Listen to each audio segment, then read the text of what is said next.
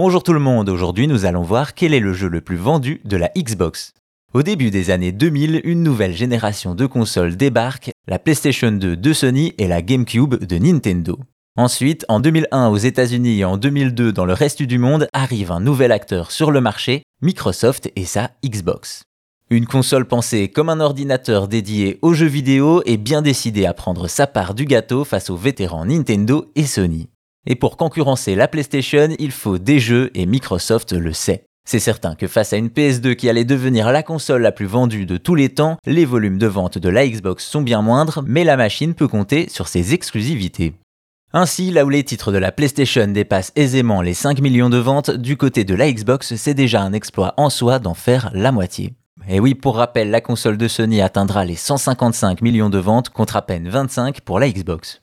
De cette manière, on peut noter quelques licences célèbres qui s'arrêtent juste sous la barre des 2 millions de ventes. Parmi celles-ci, on retrouve Star Wars Battlefront 1 et 2, Need for Speed Underground, Madden NFL, le premier Ghost Recon ou encore Dead or Alive 3. Et surtout, une surprise, GTA San Andreas qui n'atteint pas les 2 millions de ventes. Et oui, le jeu qui s'est écoulé à plus de 20 millions d'exemplaires sur PlayStation 2 n'a pas eu le même rayonnement sur Xbox où il n'est que le dixième jeu le plus vendu du catalogue.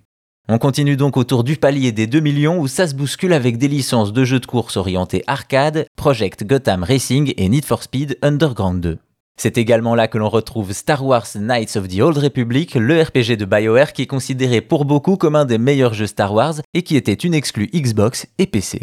En passant par le double pack GTA 3 et Vice City, on arrive au cinquième jeu le plus vendu avec le premier Fable, le RPG de Rare, il se situe juste derrière The Elder Scrolls 3 Morrowind qui lui non plus n'est jamais sorti sur PlayStation. Vient le top 3 avec tout d'abord Splinter Cell, le tout premier de la série du jeu d'infiltration basé sur l'œuvre de Tom Clancy qui s'est écoulé à 3 millions d'exemplaires. Viennent alors les deux jeux les plus vendus de la Xbox. Vous vous en doutez, c'est la licence Xbox originelle qui a rendu populaire le FPS sur console, Halo.